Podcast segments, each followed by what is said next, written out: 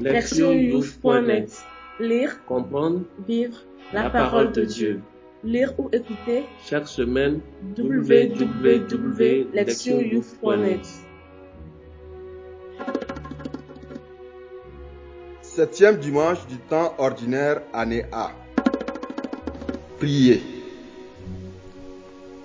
Psaume 102, versets 1 à 4, 8, 10, 12, 13. Le Seigneur entend ma prière. Que mon cri vienne jusqu'à toi. Ne cache pas loin de moi ta face. Au jour où l'angoisse me tient, incline vers moi ton oreille.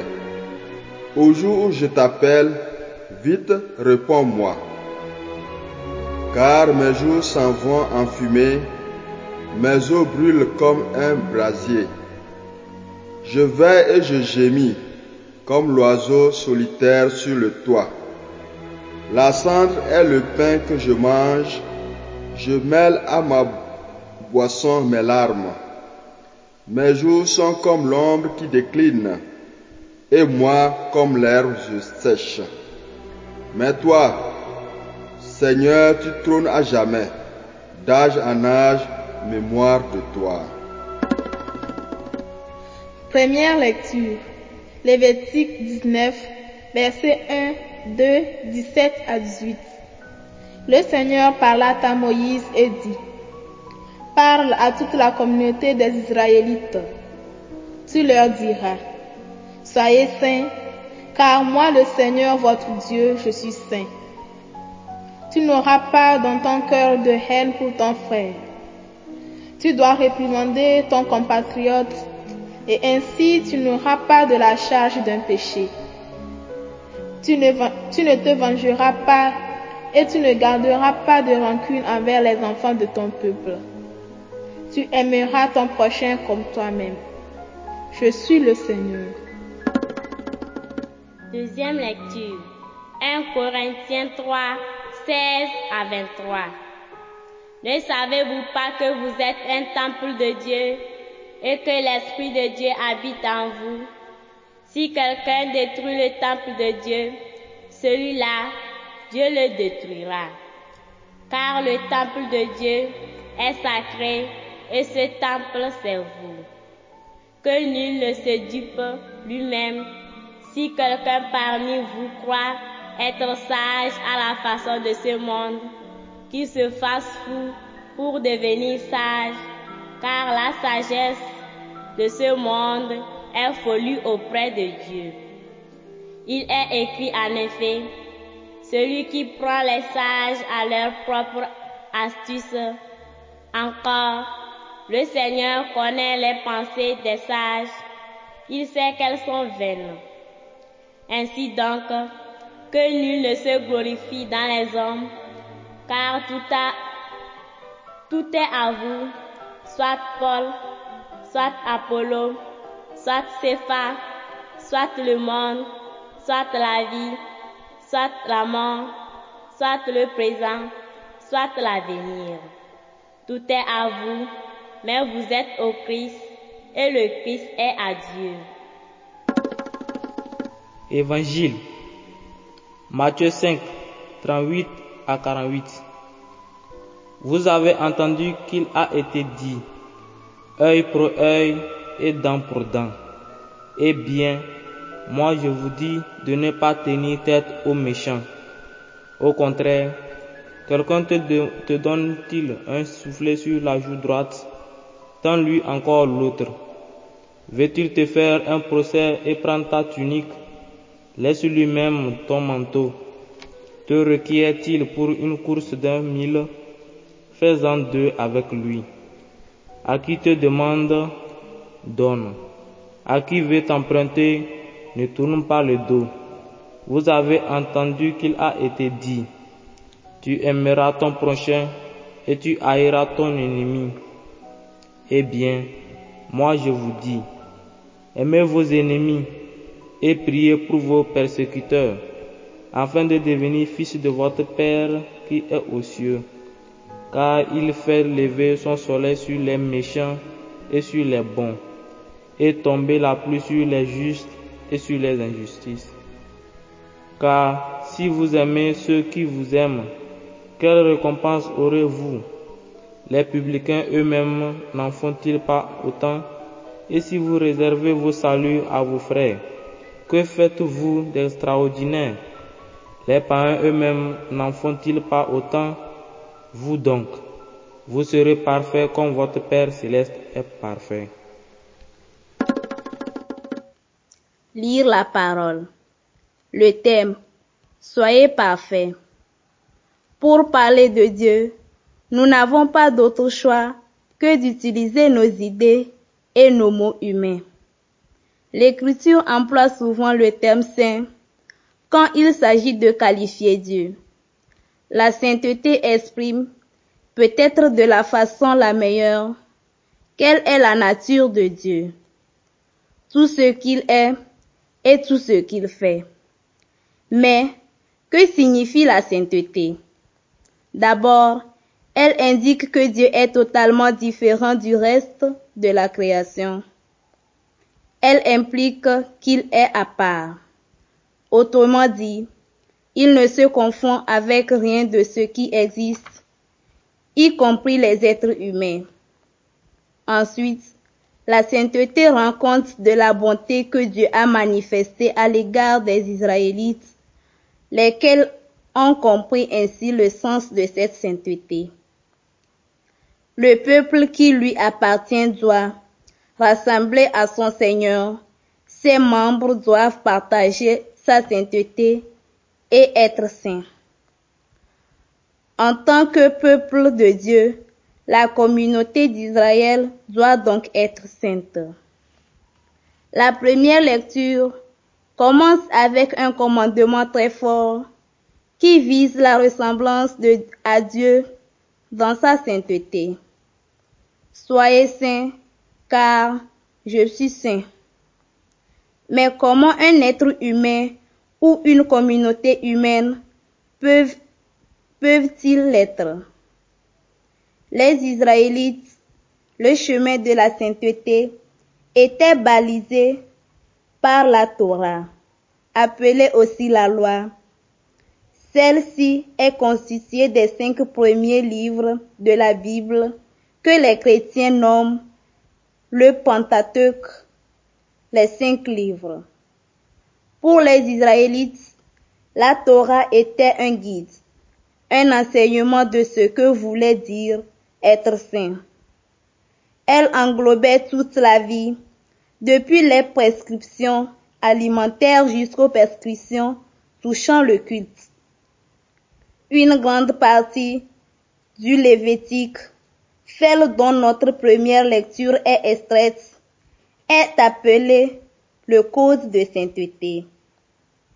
Précisément parce qu'elle est centrée sur cet aspect de l'identité d'Israël.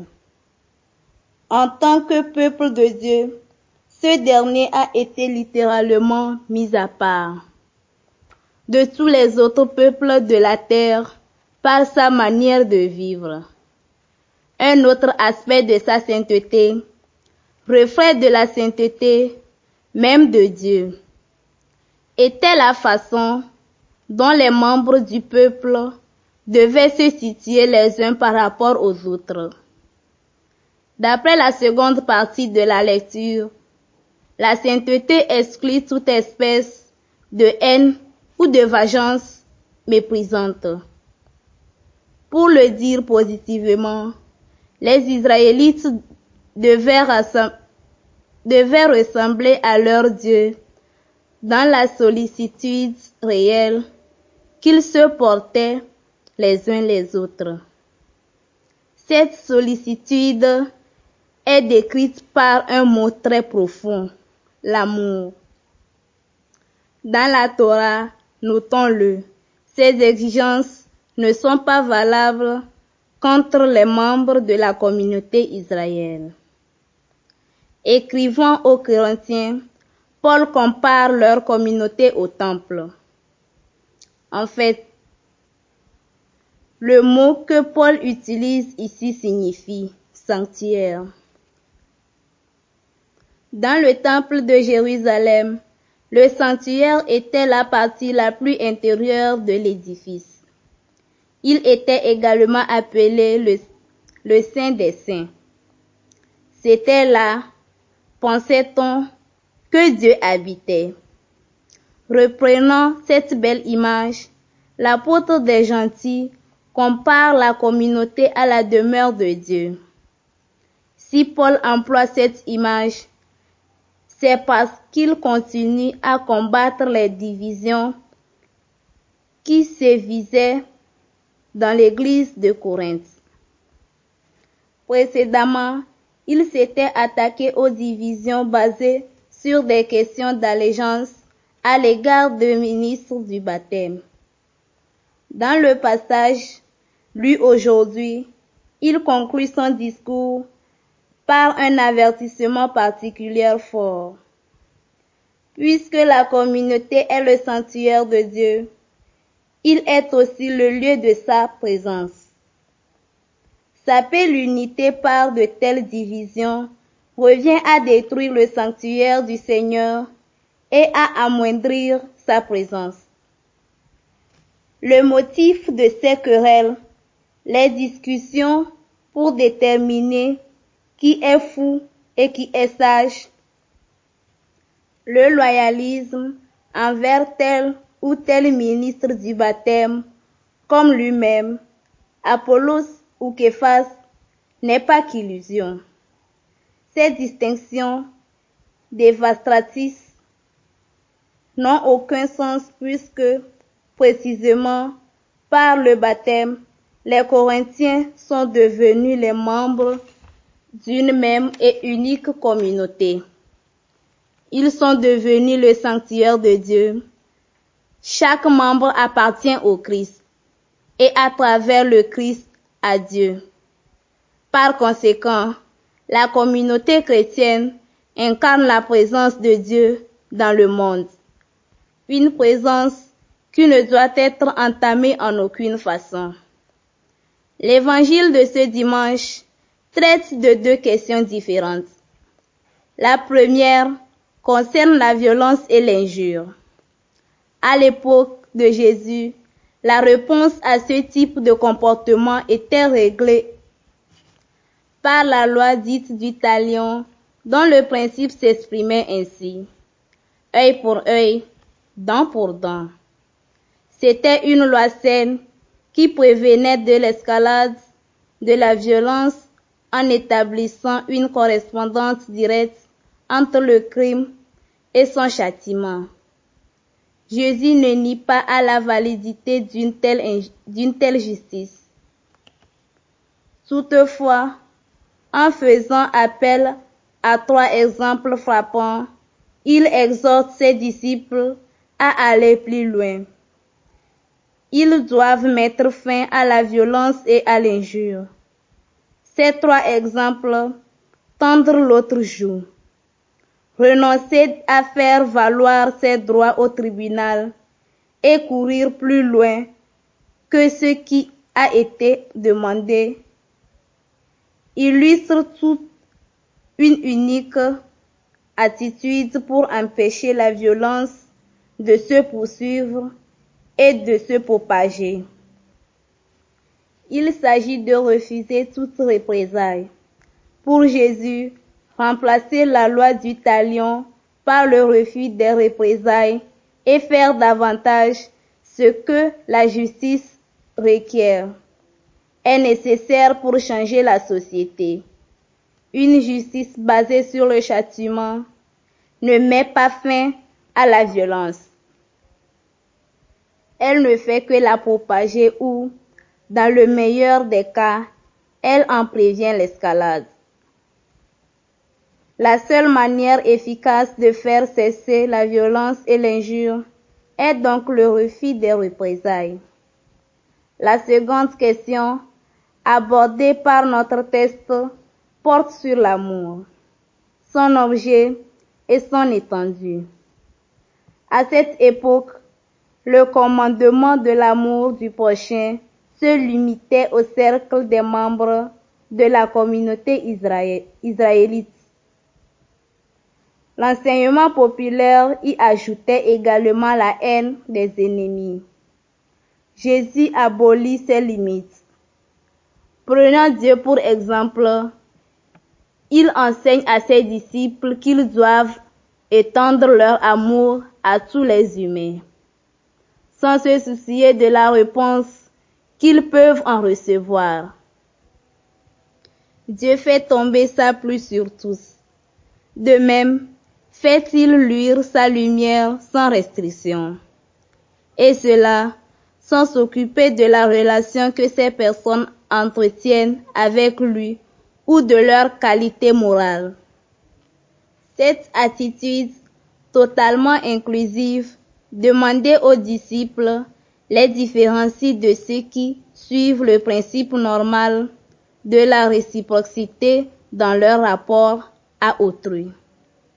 Ainsi, devront-ils aimer ceux qui ne leur donnent aucun retour et aller jusqu'à aimer ceux qui les maltraitent et les persécutent? L'amour chrétien ne dépend pas de la réponse ou de la non-réponse qu'il reçoit. Mais il faut encore insister sur une chose. L'amour prôné par Jésus n'est pas un simple élan sentimental à l'égard d'une autre personne. Si l'on regarde les exemples qu'il a donnés, nous constatons que l'amour revient à agir pour assurer et développer le bien-être des autres. La vengeance et la violence sont à l'opposé de l'amour parce que l'amour cherche le bien d'autrui. Pour Jésus, Tel est le nouveau critère de la sainteté humaine imitant la sainteté de Dieu. Ils y réfèrent comme à la perfection. La liturgie de ce jour est donc centrée sur la sainteté et la perfection. Dans l'Ancien Testament, la première revient à imiter Dieu et à être séparée du reste du monde en vivant selon la Torah. Jésus modifie ce commandement en insistant sur l'imitation de la perfection divine. Soyez parfaits comme votre Père céleste est parfait. La perfection, à la différence de la sainteté, ne requiert pas la séparation, mais bien plutôt de vivre en conformité avec sa propre nature et d'accomplir ce pourquoi elle est faite. Dieu est parfait car il est fidèle à sa bonté, laquelle maintient les êtres vivants dans l'existence, les justes comme les injustes. Pour les chrétiens, la perfection revient à imiter Dieu en vivant selon les enseignements de Jésus. Plutôt que d'être séparés du monde, ils doivent le transformer en renonçant aux représailles, en aimant tous les autres sans restriction aucune, en mettant fin à la violence et en favorisant le bien-être d'autrui.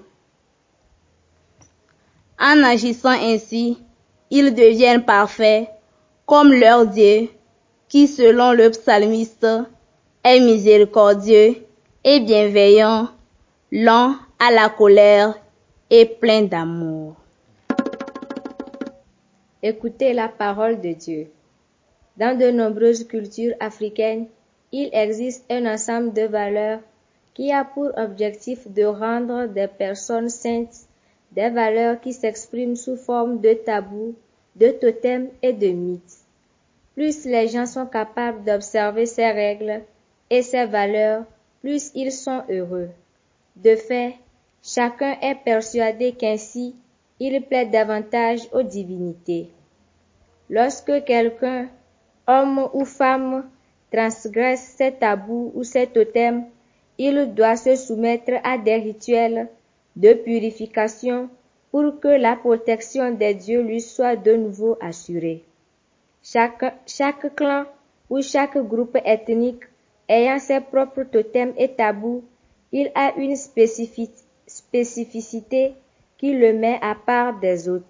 Ces tabous et ces totems lui donnent une identité unique et, et le différencient.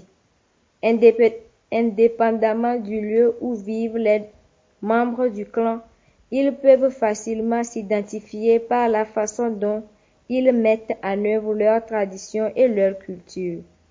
Bien que beaucoup de jeunes chrétiens africains ne soient plus aussi fortement connectés à leurs tabous et à leurs totems, il est nécessaire de prendre acte de ces pratiques pour mieux comprendre le message de ce dimanche. Actuellement, le monde se présente à nous avec une telle variété d'options et de choix que nous sommes souvent incapables de nous enraciner dans une identité porteuse de sens. La liturgie de ce dimanche nous suggère que toute une vie alignée sur une quête de la sainteté nous donne le sentiment de notre identité. La sainteté est une vie basée sur les valeurs évangéliques et les messages chrétiens pourrait vraiment nous mettre à part comme unique peuple de Dieu, prêt à accomplir ce pourquoi il nous a appelés. Partout dans le monde, particulièrement sur notre continent africain, les jeunes s'efforcent de marquer une différence dans leur vie, dans la poursuite de leurs études universitaires, dans, leur, dans la vie familiale ou leur mariage, dans leur carrière ou leur occupation. Matthieu 6, 31 à 33 nous encourage à donner la priorité à l'appel reçu de faire la volonté de Dieu et de le placer avant toute autre chose, carrière, succès, vie de famille, affaires, etc. Jésus nous exhorte à chercher d'abord le royaume de Dieu et sa justice.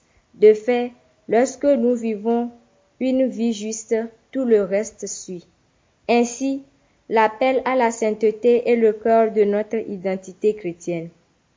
Être disciple signifie marcher dans les pas du Christ comme lui-même a marché dans la sainteté et accompli tous les desseins du Père le concernant. Autant dire que nous devons chercher la sainteté dans toutes nos activités humaines, dans nos études, dans le mariage et la famille, dans le travail et dans ce qui touche la religion, nous avons très vite tendance à évaluer nos succès à travers les retours que nous obtenons sous forme de bonnes notes, d'un sentiment de bonheur, de la reconnaissance venue des autres, des gains matériels. Mais notre quête de la sainteté veut que nous mesurions nos réussites et nos accomplissements à, l'une de la volonté de Dieu d'abord.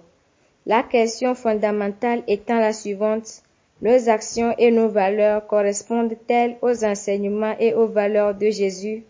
De quelles questions pourraient générer une certaine anxiété et une frustration quand nous réalisons que nos vies sont loin de la perfection et de l'idéal? Toutefois, ce que Jésus nous demande, c'est de ne pas abandonner la recherche de son royaume, et cela au cœur même de nos imperfections et en dépit d'elle.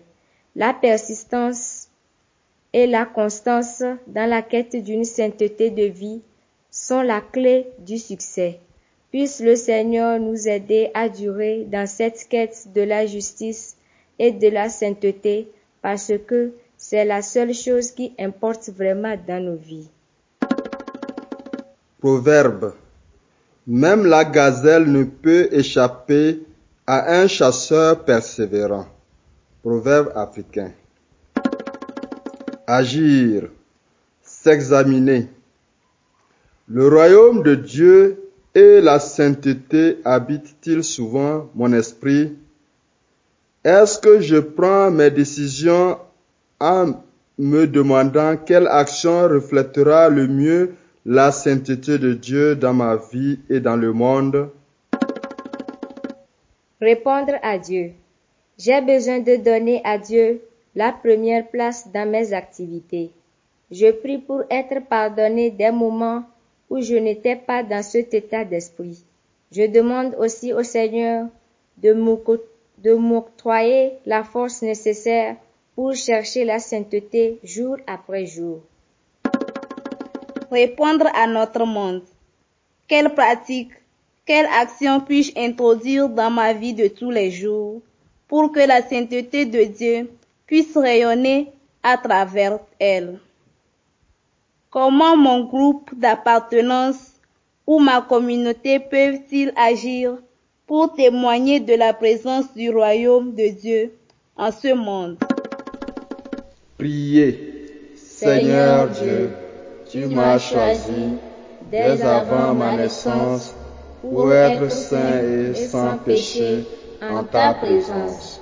Je te remercie d'avoir fait de moi ton enfant et de m'avoir appelé à devenir semblable à toi.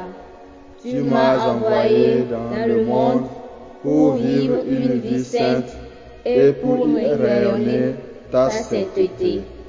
Donne-moi la force, la sagesse et la persévérance que je puisse te chercher sans relâche et marcher jour après jour sur tes chemins.